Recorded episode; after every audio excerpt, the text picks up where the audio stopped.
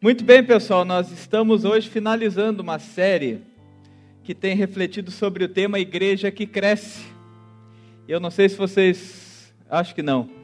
Mas quando eu estava ali no último louvor, no meu cantinho, gosto de ficar mais quieto, veio Pedro. Pedro. Cadê o Pedro? Tá aí, Pedro? Levanta a mão. Ele é tão alto que eu estou vendo mais ou menos uma mão. Isso aí, Pedro. Pedro deve ter. Tem 10 anos, Pedro, é? Nove. Veio Pedro de nove anos, ele veio correndo e me entregou aqui um chocolate. Ele comprou para mim lá em Piratuba quando ele foi. Daí ele mandou uma foto no WhatsApp e disse: Vou te entregar um chocolate. E daí ele me entregou o chocolate. Eu disse: Pois é, Pedro, agora a gente tem que marcar nossa ida ao cinema. Que a gente ficou de ir no cinema. Daí ele disse assim para mim: Mas a gente pode dividir os valores que eu tenho mesada. Então tá, Pedrão, você vai pagar meu lanche, só para te avisar. E por que, que eu falo isso? Porque o nosso tema de hoje é exatamente igreja que cresce e reflete o amor. E como é bonito como a gente vê esses gestos, como é bonito quando a gente vê o amor refletido, como é bonito como a gente pode pensar sobre esse tema. E de fato, essa série Igreja que Cresce ela é baseada num livro chamado Desenvolvimento Natural da Igreja, que talvez está sendo uma informação repetida, mas é uma informação que vem de um livro que já tem um bom tempo que circula por aí, chamado Desenvolvimento Natural da Igreja, escrito por um autor chamado Christian Schwartz, um teólogo alemão que fez uma pesquisa mundial vendo sinais de igrejas que crescem com uma reflexão. Nem toda igreja que cresce é saudável, mas toda igreja que é saudável cresce. E a partir dessa lógica, a partir dessa ideia, ele desenvolve e começa a fazer uma longa pesquisa no mundo inteiro, em todas as nações, para ver quais são os sinais que nos mostram que são comuns nas igrejas que crescem. E nessa série em específico, nós estamos olhando para quatro delas. Já estamos na última semana agora. E um sinal que ele diz que ele vê: igrejas que crescem refletem o amor. E como vocês sabem que eu gosto de fazer para ajudar na nossa compreensão do que significa isso, para a gente ter uma visão mais clara e limpa do que é esse tema, eu trago uma definição daquilo que significa refletir. Mesmo que a gente entenda, é legal quando a gente vê esse termo, para ele ganhar mais familiaridade com a nossa vida. E a palavra refletir, aquilo que é refletido significa o quê? Retratado ou simbolizado, representado, espelhado desenhado, reproduzido, estampado ou traduzido. Ou seja, aquilo que reflete, aquilo que de alguma maneira é um símbolo, é uma marca, é um espelho, é um desenho, é uma estampa, é uma tradução de algo que ele transmite, de algo maior. E quando essa marca de dizer que a igreja reflete o amor, é interessante que a conclusão desse autor ao fazer essa análise é: igrejas que crescem têm um quociente de amor, é um termo que ele vai usar. Ele diz: você nota que essa igreja ela tem um toquezinho a mais de amor. Quando as igrejas crescem, quando você vive uma igreja saudável, tem um toquezinho ali que você sente, tem amor nesse lugar. E por isso é importante nesse dia nós fazermos uma reflexão. O que é refletir amor? E o que é essa palavra amor? Você já parou para pensar que a palavra amor ela é uma palavra muito comum? Ela é uma palavra que a gente facilmente diz: o importante é amar, o importante é o amor, porque Deus é amor, porque eu preciso de amor, porque nós vivemos amor.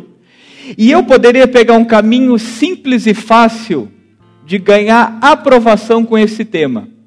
Que era um caminho de conversar nessa noite com vocês sobre pessoas que não demonstram amor pela gente, sobre igrejas que não refletem o amor, sobre como a sociedade não mostra o amor. É um termo fácil. É um jeito fácil de tratar esse tema, porque se eu digo, as igrejas não mostram amor como Jesus mostrava, todo mundo vai dizer, é verdade. Se eu digo porque a nossa sociedade não ama como deveria amar, todo mundo vai dizer isso aí. A gente não enxerga amor. As pessoas não amam como deveriam. Eu não vejo na igreja o amor de Jesus.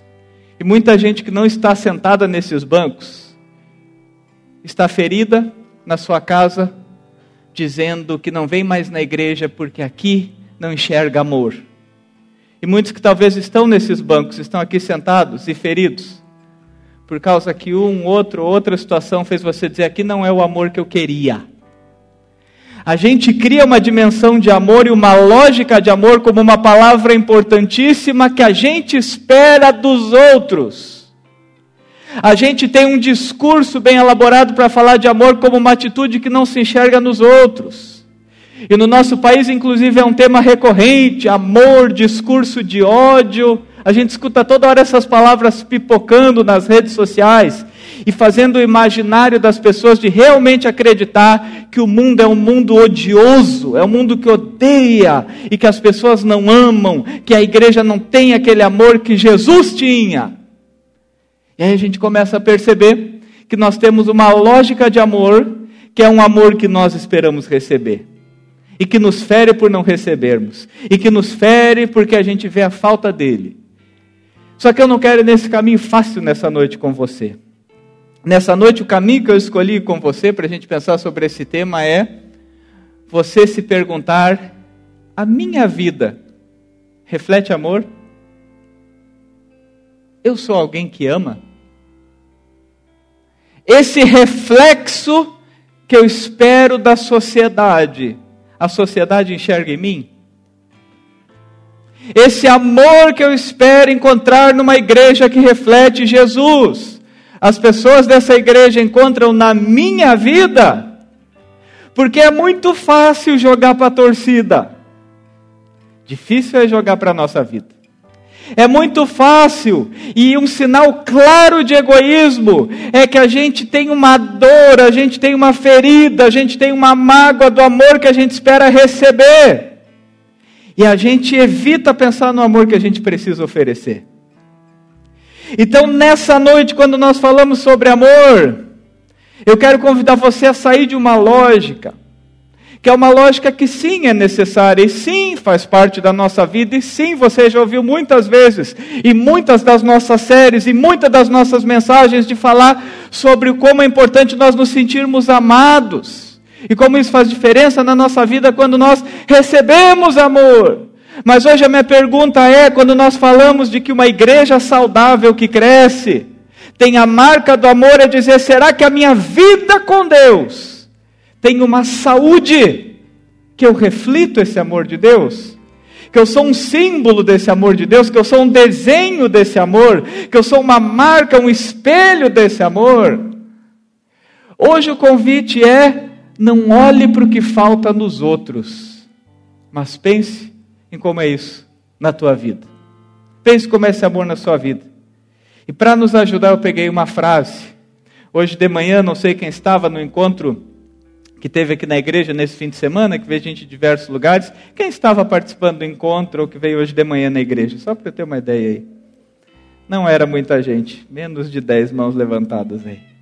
Hoje nós tivemos um encontro, tá bom, já vi vocês lá do fundo, lá. o pessoal da recepção tá assim para mim. Deu oito com vocês, fiquem tranquilos. Mas poucas pessoas estavam aqui. Hoje de manhã, o pastor Olgálvaro, que pregou, ele disse que um, uma das coisas da igreja é que quando a gente olha para a cultura, a cultura nos responde uma pergunta de dizer qual é a dor da humanidade. Qual é a dor das pessoas? Qual é a dor que nós estamos vivendo? Quando você escuta as músicas, vê os filmes, lê os livros, tem traduções daquelas que são as nossas dores. E eu peguei uma frase da cultura que reflete um pouco dessa dor, que é uma frase que diz assim: Não preciso de amor, eu preciso é ser amado. Você sabe de quem é essa frase? Essa frase não é do Shakespeare, e não é do Albert Einstein, que sempre é do Albert Einstein. Essa frase é do Gustavo Lima, gente. O Gustavo Lima, na sua música Preciso Ser Amado, ele começa assim: Não escutei a música, só que eu estava procurando na internet frases que refletem amor. E o palestrante ele falava um negócio que ele diz: Você notou que agora a música mais forte no Brasil é a música sertaneja? E o tipo de amor que se fala é um amor que é apelidado de sofrência. O que, que significa isso? Nós cantamos e nós sentimos o amor que falta. Não é assim? É isso que a sociedade canta. É isso que a cultura canta. Cantamos e refletimos o amor que falta. Mas poucas vezes nos perguntamos e refletimos sobre o amor que a gente não oferece. Nós precisamos entender nessa lógica que é óbvio que essa pergunta é importante, mas quando você é amado por Deus, quando você experimenta do amor de Deus, entende, eu tenho o amor que eu preciso.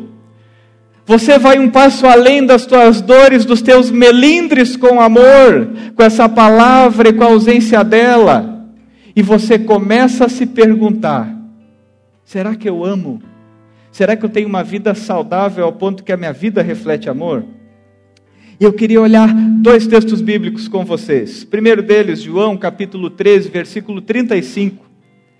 Eu trouxe frases de dois textos bíblicos, mas você pode abrir na sua Bíblia, você pode marcar, você pode anotar para ler depois em casa. Mas João 13 é um capítulo que nos mostra um dos, um dos episódios mais fortes que nos revela esse amor que nós recebemos de Deus. Que é quando nós estamos em todo o cenário da última ceia no cenário do texto que é apelidado de lava-pés, que é onde Jesus lava os pés dos seus discípulos. E João capítulo 13, versículo 1 diz assim: E Jesus, tendo amado os que eram seus, amou-os até o fim. E mostra atitudes concretas, ações práticas de Jesus, na qual ele mostra amor ao servir os seus discípulos ao se ajoelhar e mostrar humildade diante dos seus discípulos. E nesse reflexo de amor, nessa última ceia, Jesus vai mostrando e a gente vai enxergando em cada gesto, em cada palavra, em cada ação de Jesus, uma vida que reflete amor, que traz amor, que mostra o amor. E quando Jesus está finalizando essa conversa, um pouco antes de ser entregue, ele diz que ele traz o mandamento de amarmos uns aos outros. Aí ele faz essa reflexão, ele diz: "E nisso conhecerão os que são meus discípulos". Dois pontos. Se vocês se amarem uns aos outros.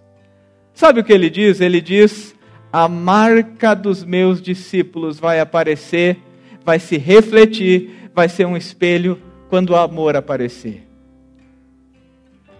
quando o amor aparece, Jesus aparece.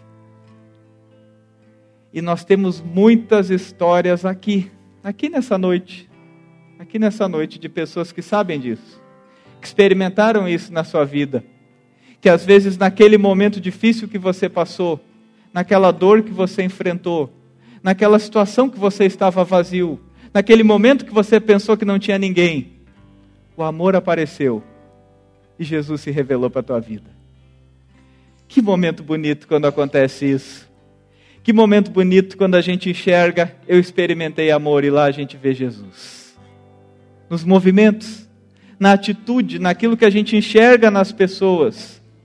Nós temos o curso Alfa todo semestre aqui. Estamos na edição 34 do Alfa. mais uma vez, turma lotada, gente nova chegando. Já vi alguns aqui no culto que estão na nossa nova edição do Alfa. É sempre muito bonito esse movimento que, fez, que tem no Alfa. Eu sei que muitos aqui já fizeram o curso Alfa. Eu lembro uma história que aconteceu há mais ou menos um ano atrás, aonde veio um alemão dessa altura, assim, cheio de lágrimas nos olhos. Veio ele e a esposa dele e ele dizendo assim: Pastor Rafael, a gente estava cansado das amizades que a gente tinha, porque a gente não confiava em nada.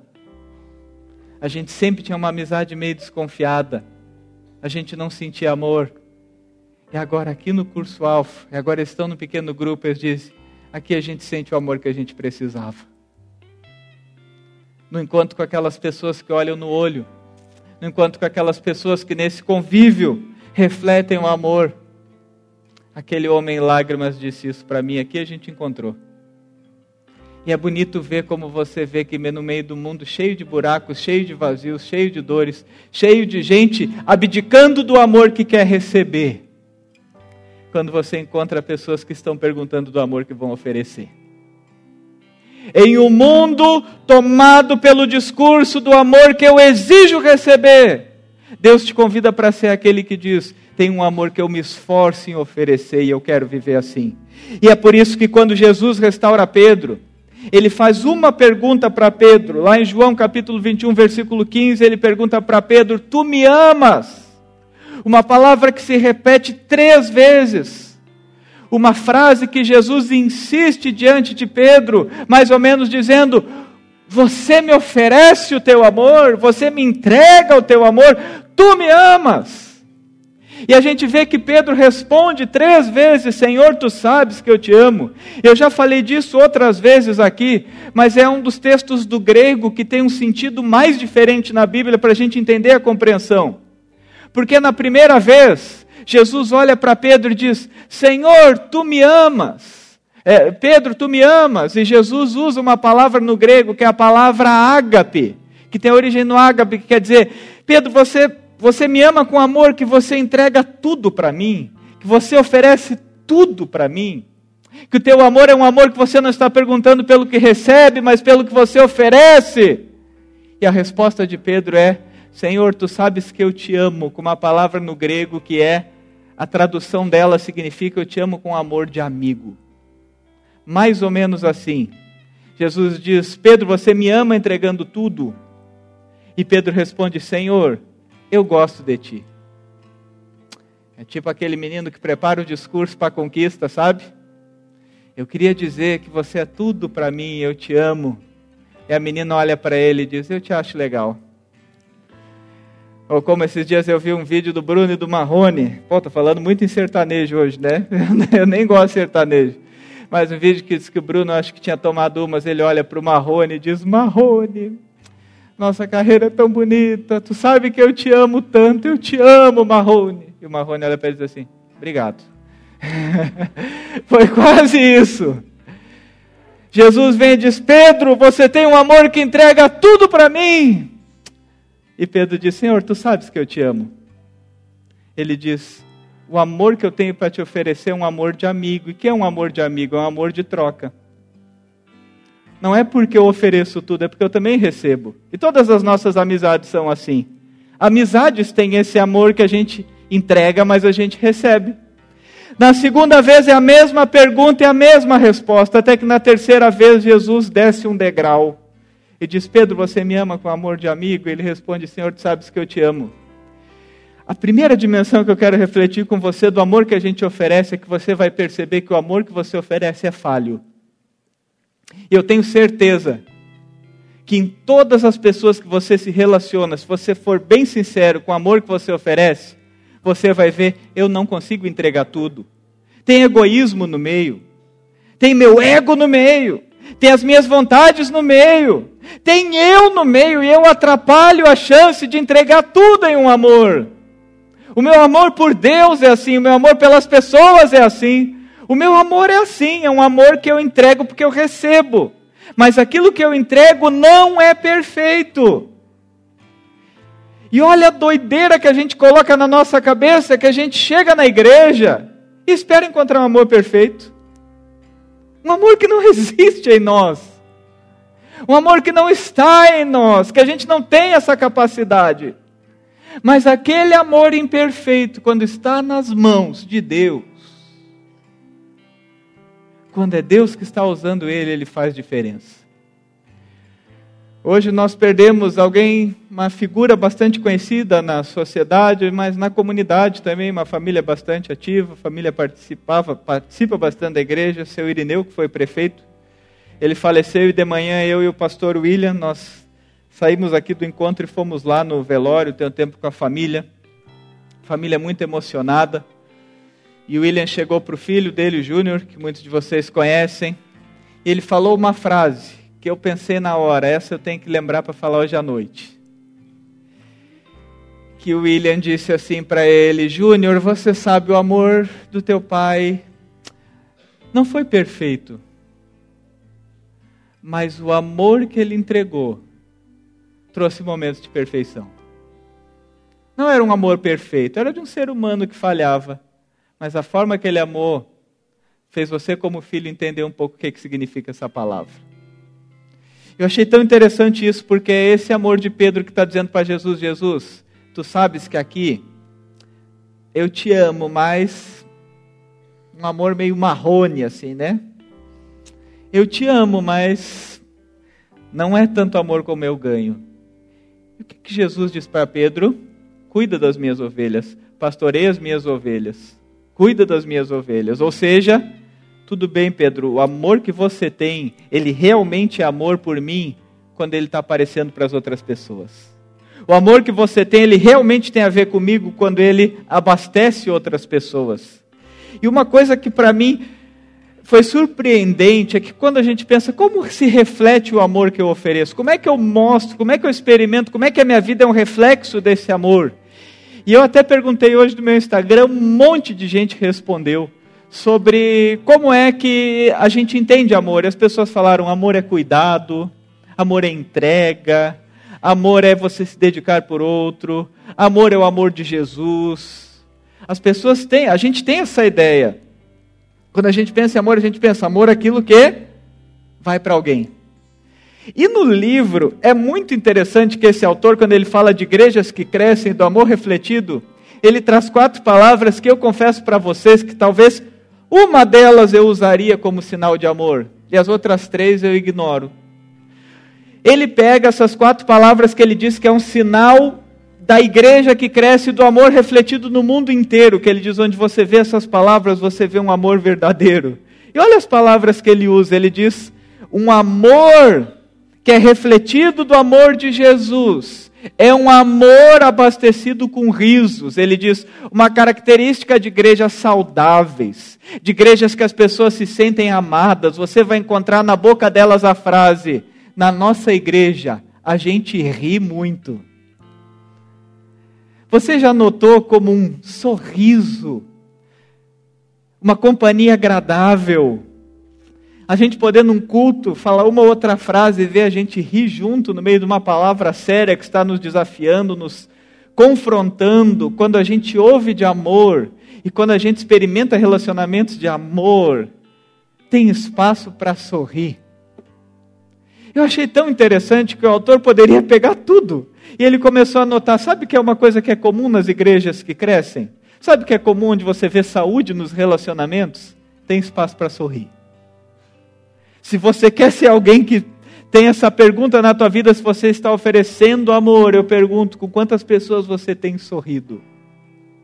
Com quantas pessoas você consegue sorrir e não somente dar uma gargalhada, mas um sorriso gostoso? de compartilhar uma história, de fazer uma brincadeira, de poder às vezes fazer uma brincadeira sobre você mesmo, experimentar um sorriso leve. A marca do amor é refletida em sorrisos. É óbvio. Tem uma música da nossa cultura que diz: lembre-se, sorrir é bom, mas rir de tudo é desespero. É óbvio que nós não devemos ter os nossos relacionamentos só de gargalhada mas nós precisamos experimentar. Quando a nossa vida é uma vida que reflete amor, nós somos abastecidos por momento de riso. Essa semana eu tive uma conversa muito difícil, bastante difícil, com uma história bastante difícil de uma pessoa. Inclusive, o amigo dessa pessoa estava comigo.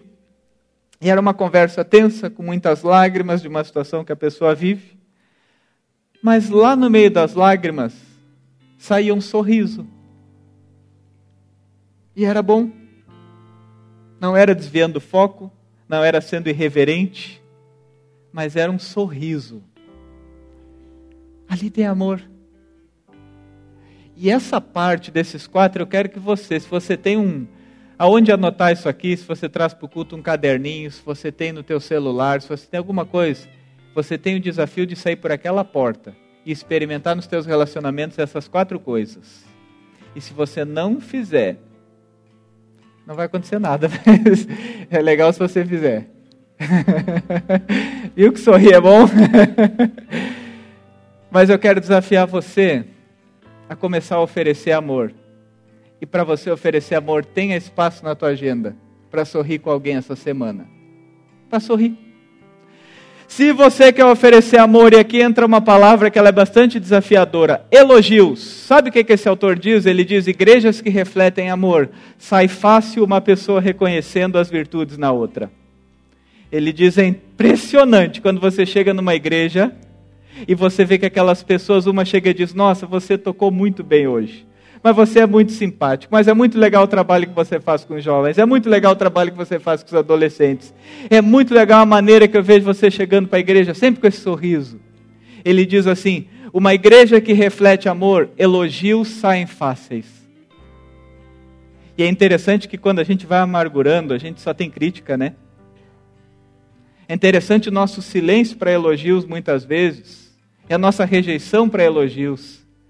Mas um lugar que é sustentado por elogios e não elogios falsos, mas de ter essa característica no ambiente, que as pessoas começam a se reconhecer. Ele diz: reflete amor.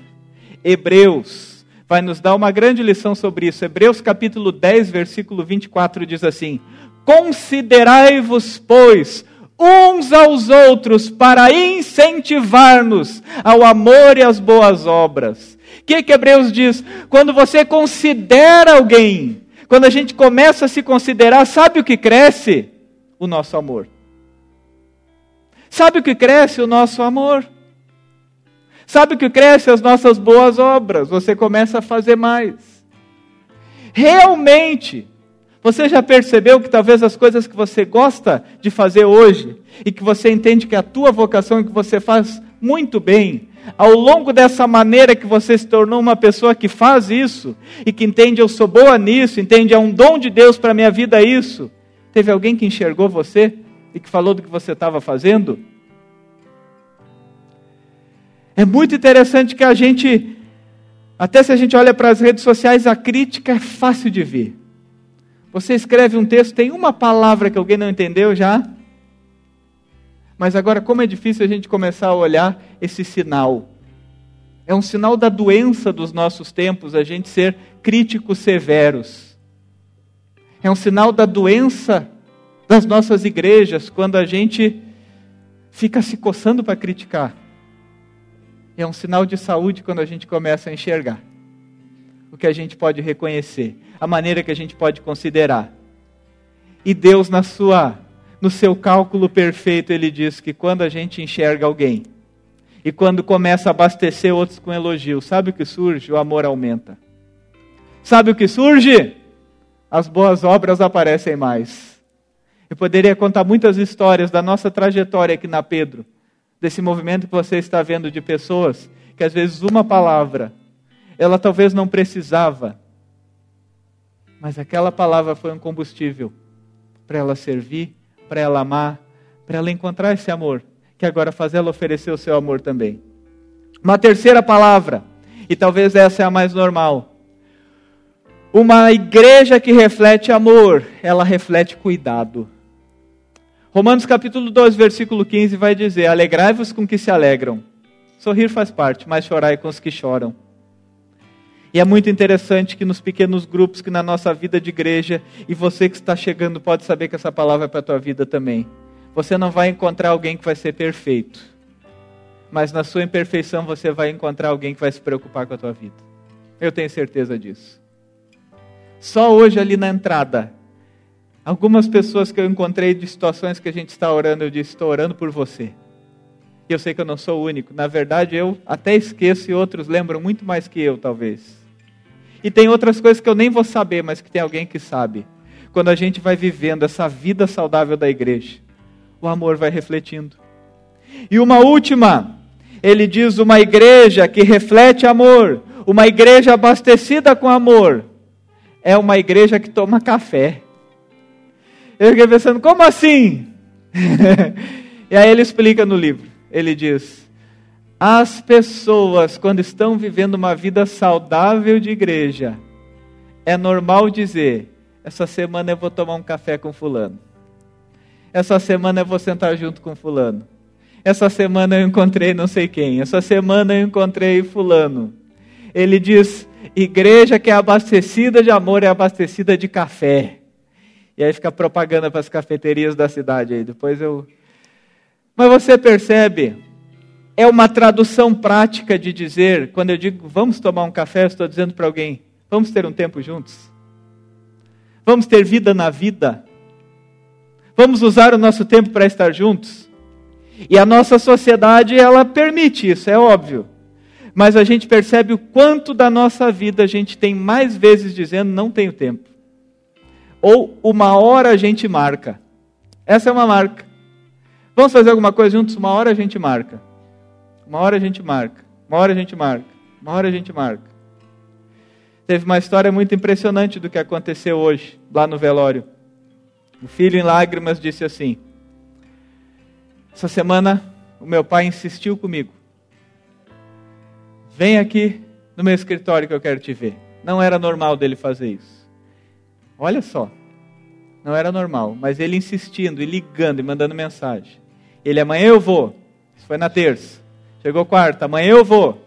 Chegou quinta, amanhã eu vou. Chegou sexta, ele foi. E ele tomou um café com o pai dele e passou uma tarde no escritório do pai dele.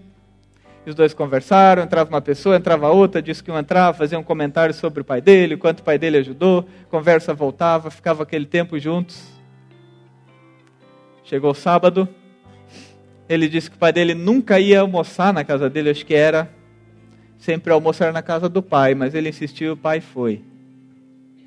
Ontem à noite a filha disse que o pai tinha algumas receitas que ele nunca ensinava.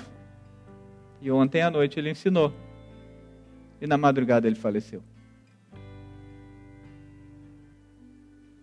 Ele deixou uma marca, os filhos vão ter uma marca de dizer: a gente sentou para tomar café. E esse é o amor que a gente precisa. Tem uma historinha que o pastor William conta e com ela eu encerro. Vou para o final. O pastor William diz que o menino tinha uma atividade da escola e que ele pediu ajuda do avô. E ele disse: Vovô, me ajuda a escrever como se escreve amor. E o avô pegou e disse assim: Neto, aprende com o vovô, amor se escreve assim. T E M P O. Amor se escreve assim. Tempo. Uma das marcas do amor é a gente ter tempo com vidas. Assim como Jesus dizia: Meu tempo é daqueles que eu amo. Minha vida é para aqueles que eu amo. Eu quero convidar você para nessa noite, ao sair por essa porta, anotar essas quatro palavras: riso, elogio, cuidado e café. E fazer um checklist. Para quem sabe até o próximo domingo você poder dizer: Eu dei um sorriso com alguém. Eu perguntei para alguém como ela estava, eu orei com alguém eu reconheci alguma coisa na vida de alguém, eu falei para ela de algo que ela faz bem. Eu falei algo que há muito tempo eu olhava e não comentava. E eu tive tempo com alguém. Se cada um de nós sairmos e colocarmos isso essa semana, esse reflexo vai aparecer. A tua vida vai ser diferente, mas esse reflexo principalmente vai aparecer.